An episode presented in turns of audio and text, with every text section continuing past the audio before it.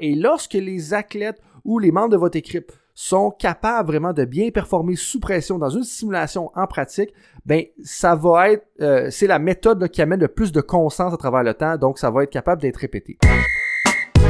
Tous les lundis, on s'attaque à l'art du coaching avec des méthodes concrètes résumées en moins de 15 minutes. Bienvenue à Temps d'arrêt avec Dr. Coach Frank, le podcast francophone numéro 1 en coaching. Bienvenue mesdames, bienvenue messieurs. Aujourd'hui, c'est un épisode qui va présenter des concepts importants et des trucs pratiques pour tous ceux et celles qui travaillent dans un milieu où il y a de la pression. Que ce soit le sport de haut niveau, donc au niveau professionnel ou au niveau junior, le milieu médical ou le milieu militaire. En fait, je me penche sur un article scientifique qui a analysé en profondeur toutes les études qui ont touché la pression dans ces professions-là entre 1901 et 2016. En gros, on va répondre à deux questions principales dans les prochaines minutes. C'est quoi la pression, le stress et c'est quoi la performance sous pression? La deuxième question, qu'est-ce que je peux faire, moi, pour aider mon équipe ou même moi-même à mieux performer sous la pression? Et là, là, disclaimer. Je ne suis pas un psychologue, je ne suis pas un préparateur mental.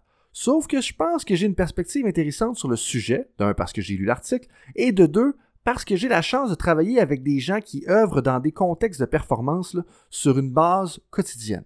Puis quand je dis contexte de performance, mais je veux dire, ça peut être des coachs au niveau professionnel dans la MLS ou bien dans la CFL, ça peut être en médecine ou ça peut même être dans le militaire. Et ça, c'est vraiment trois euh, contextes classiques de milieu de haute performance. Eh bien, l'étude, elle nous vient de où? Elle nous vient d'un groupe de chercheurs de l'Université Wolverhampton au Royaume-Uni qui ont travaillé en association avec le club de football de Wolverhampton. Pour ceux qui ne savent pas, c'est dans la Premier League.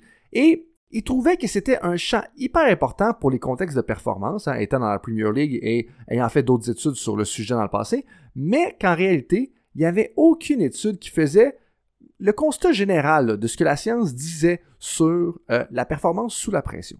Et donc, la première chose à faire, pour être sûr qu'on parle de la même chose, puis pour être sûr que ce que vous avez en tête, que vous coachez au football, au hockey ou au basketball, c'est la bonne chose, c'est de faire la différence entre qu'est-ce que la pression et qu'est-ce que le stress. Mais la pression, selon eux, selon les constats qu'ils ont fait, c'est quand il y a des incitatifs là, pour vraiment amener à une performance supérieure. Exemple, on est au Super Bowl, mais il faut aller chercher une performance supérieure si on veut atteindre nos objectifs. Et donc ça, c'est vraiment le contexte de pression. Donc c'est plutôt une question que il y a des incitatifs particuliers qui nous amènent à vouloir performer au-delà de ce qu'on fait habituellement. Et en opposition, ou peut-être pas en opposition, mais l'autre chose à prendre en compte, et l'autre concept, c'est le stress. Mais le stress pour eux, c'est quand la personne qui performe et donc est confrontée à un environnement et ne croit pas avoir les capacités pour répondre justement aux demandes de l'environnement. Et donc, encore une fois, si on prend l'exemple du Super Bowl, ça va être un athlète qui va être là, qui va jouer contre un joueur qui s'appelle Tyreek Hill, et il n'aura pas l'impression qu'il a les capacités physiques pour répondre au défi qui est devant lui. Et donc, ça, ça serait le stress. Et donc, ça nous amène à la définition de qu'est-ce que la performance sous pression.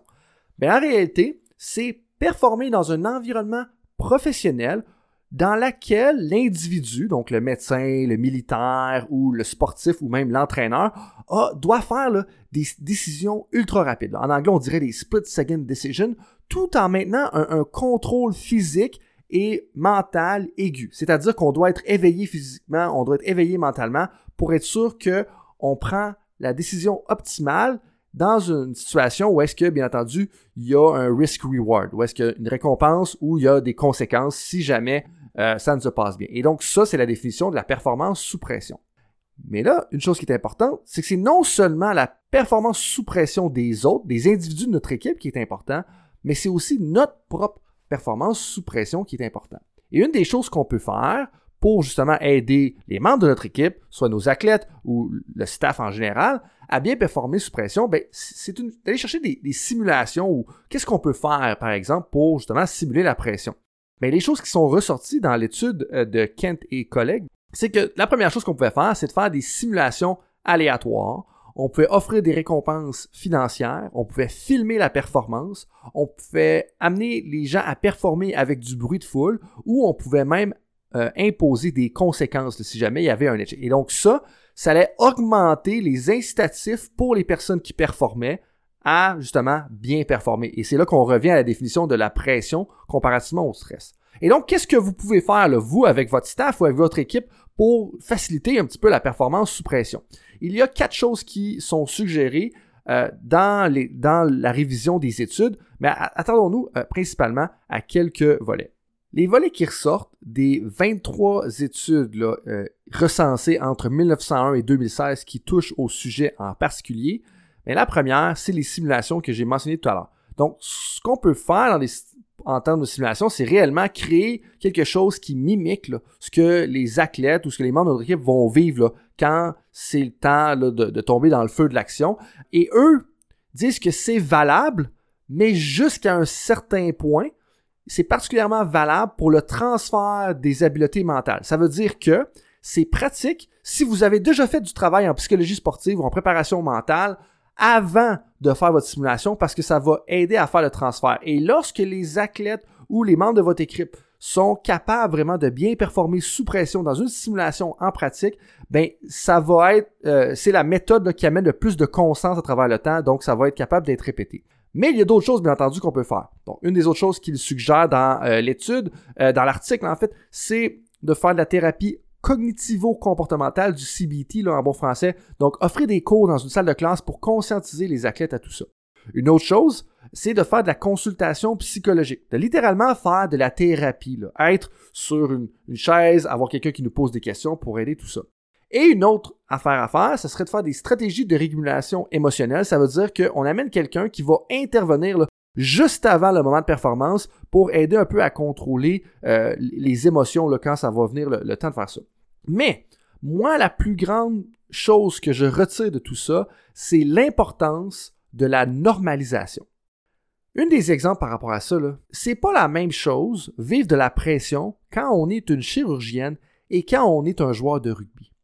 Si on est une chirurgienne, par exemple, un haut niveau d'anxiété va probablement nuire davantage à la performance que si on est un joueur de rugby. Dans le sens que si on est un joueur de rugby ou un haltérophile, les gestes qu'on a besoin d'exécuter sont davantage grossiers. Et donc, je pense qu'en tant qu'intervenant ou leader, c'est important de bien moduler ça. Ou est-ce que si on est dans un contexte où est-ce qu'on doit avoir une motricité fine pour bien performer, ben peut-être qu'on veut s'assurer de bien calmer les gens. Surtout si on voit qu'il y a un certain stress ou euh, on voit que ça va pas bien quand c'est une question de performer sous pression. Sauf que si on est dans des activités qui sont davantage grossiers comme le rugby ou l'haltérophilie, comme je mentionnais précédemment, ben on veut peut-être pas justement euh, diminuer le sentiment de pression parce qu'en bout de ligne, ben ton cœur travaille plus fort, ça a tendance à maintenir ton éveil, ça a tendance à masquer la fatigue. Et ça pour moi, ça fait partie de la normalisation. C'est-à-dire que une des choses qui ressort de toutes ces études-là, c'est l'importance de la normalisation. La normalisation voulant dire que il faut amener nos athlètes, les membres de notre équipe, à comprendre que c'est normal le stress, c'est normal la pression, et qu'en réalité, ils vont être capables de bien faire en raison justement de ça, parce que ça va être, euh, en anglais je dirais conducive à la performance, ça va faciliter la performance. Et ce détail-là sur la normalisation du stress pour faciliter la performance sous pression, ça m'amène à vouloir euh, vous parler de la drive theory. En français, on pourrait le traduire comme la théorie de la passion. Puis en bout de ligne, ce que la drive theory nous mentionne, c'est que l'habileté à performer sous pression, en bout de ligne, ça dépend de la perception des individus à croire qu'ils ont la capacité et qui sont capables de bien performer.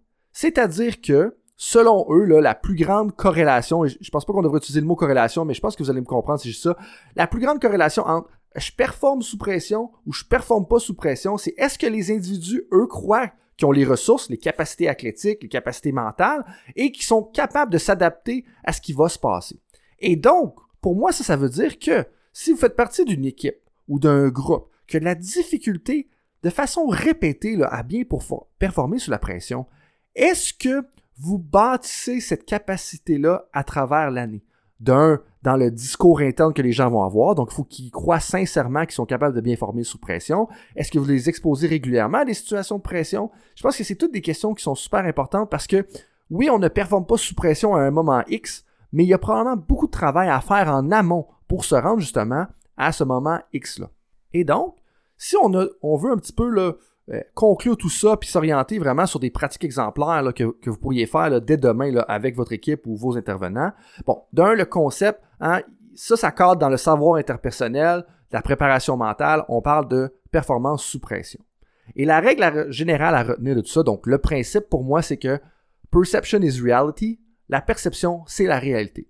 À travers toutes les études révisées dans cet article-là, un des constats qui ressort et qui est euh, unanime, c'est que les individus qui performent le mieux sous pression sont aussi ceux qui croient avoir les ressources et la capacité à s'adapter aux conditions de pression et donc voient le stress comme un facilitateur de la performance. Et là, le, dernier petit bout, ça fait un lien avec le concept de normalisation que j'ai mentionné plus tôt. Et donc, qu'est-ce que vous pouvez faire concrètement? Mais la première chose, c'est tenir des séances de préparation mentale en amont. Puis là, les, les séances de préparation mentale, ils peuvent s'attarder au contrôle de son attention, comprendre la relation entre la performance et les émotions, de concrètement développer des stratégies d'adaptation, des, séances qui vont mener à augmenter sa confiance. Puis ça, là, ça n'a pas besoin d'être énorme. Il y avait des études dans cet article-là qui parlaient d'intervention d'à peine 10 minutes et que ça avait un impact positif. Et donc, généralement, on parle de 10 minutes à 8 semaines. Et donc, pensez à ça, là, dans votre calendrier, dans votre horaire, dans votre année. Quand est-ce que ça fit le mieux là, pour travailler sur des séances de préparation mentale qui vont toucher à ces points-là? Une autre chose que vous pouvez faire, s'il vous plaît, moduler la conversation autour de l'anxiété. Si on arrive dans les séries éliminatoires, qu'on joue contre une grosse équipe, votre gardien but est nerveux, amenez-lui à comprendre que c'est normal puis que ça va justement maximiser son éveil. Puis qu'en bout de ligne, hein, je pense que vous savez comme moi, que pour bien performer comme gardien de but, ben, il faut clairement être bien éveillé. Une autre chose qui semble ressortir de ça, puis c'était plutôt indirect, peut-être faire des séances de coaching psychologique pour vous-même en tant qu'entraîneur ou en tant que, médecin ou en tant que militaire. Ça va vous amener à mieux gérer vos émotions, à développer un discours interne positif, développer de la confiance et réécrire un peu le script de vos expériences. Parce que des fois, pouvoir mieux performer sous pression, ça dépend seulement de votre habileté à recadrer des expériences que vous avez déjà vécues dans le passé. Et en dernier lieu, je pense que c'est assez évident, faites des simulations, simulez des situations de pression, parce que ça, ça va particulièrement augmenter la rapidité de la réponse et l'efficacité des réponses que vous allez donner. C'est-à-dire que si on a un défenseur, ben, il va mieux, il va répondre plus rapidement à une feinte, par exemple, et de deux, il va souvent répondre de la meilleure façon. Euh, donc ça, c'est vraiment la valeur de pouvoir faire des simulations. Si les fondements de la performance sous pression et ou de la psychologie sportive vous intéressent, je vous invite à écouter la conversation avec Jean-François Ménard qui sera publiée le 20 février. Pour ceux qui ne savent pas, Jean-François Ménard est une référence internationale en matière de préparation mentale. Il travaille notamment avec Michael Kingsbury, multiple champion olympique, et Laurent Duvernay-Tardy. Ce qui ressortait de cet article-là, c'est qu'en bout de ligne, Kent et ses collègues qui travaillent au Royaume-Uni avec une équipe de la Premier League, ben, ils ont analysé 23 articles en profondeur parmi les 60 725 articles scientifiques publiés entre 1901 et 2016 sur la psychologie sportive dans des contextes de performance. Et la pierre angulaire de la gestion efficace de la pression par les individus qui ont participé à ces études-là, hein, des individus dans les milieux euh, médicaux, militaires ou sportifs, ben, c'est la théorie de la passion, c'est-à-dire que un individu doit croire qu'il a les ressources et la capacité de s'adapter sous pression pour mieux performer sous pression, particulièrement s'il voit le stress comme quelque chose de normal puis qu'en bout aide à la performance. S'il y en a qui veulent en savoir plus sur la façon de mettre ça en action, je vous invite à visiter le drcoachfrank.com qui est dans la description de l'épisode. Et s'il y en a parmi vous qui ont des idées de sujets à couvrir pour la deuxième saison ou même la troisième saison, écrivez-nous un courriel à info at bettersport.ca. Merci tout le monde, merci mesdames, merci messieurs, et on se rappelle, pour être constant sous la pression, créer des simulations.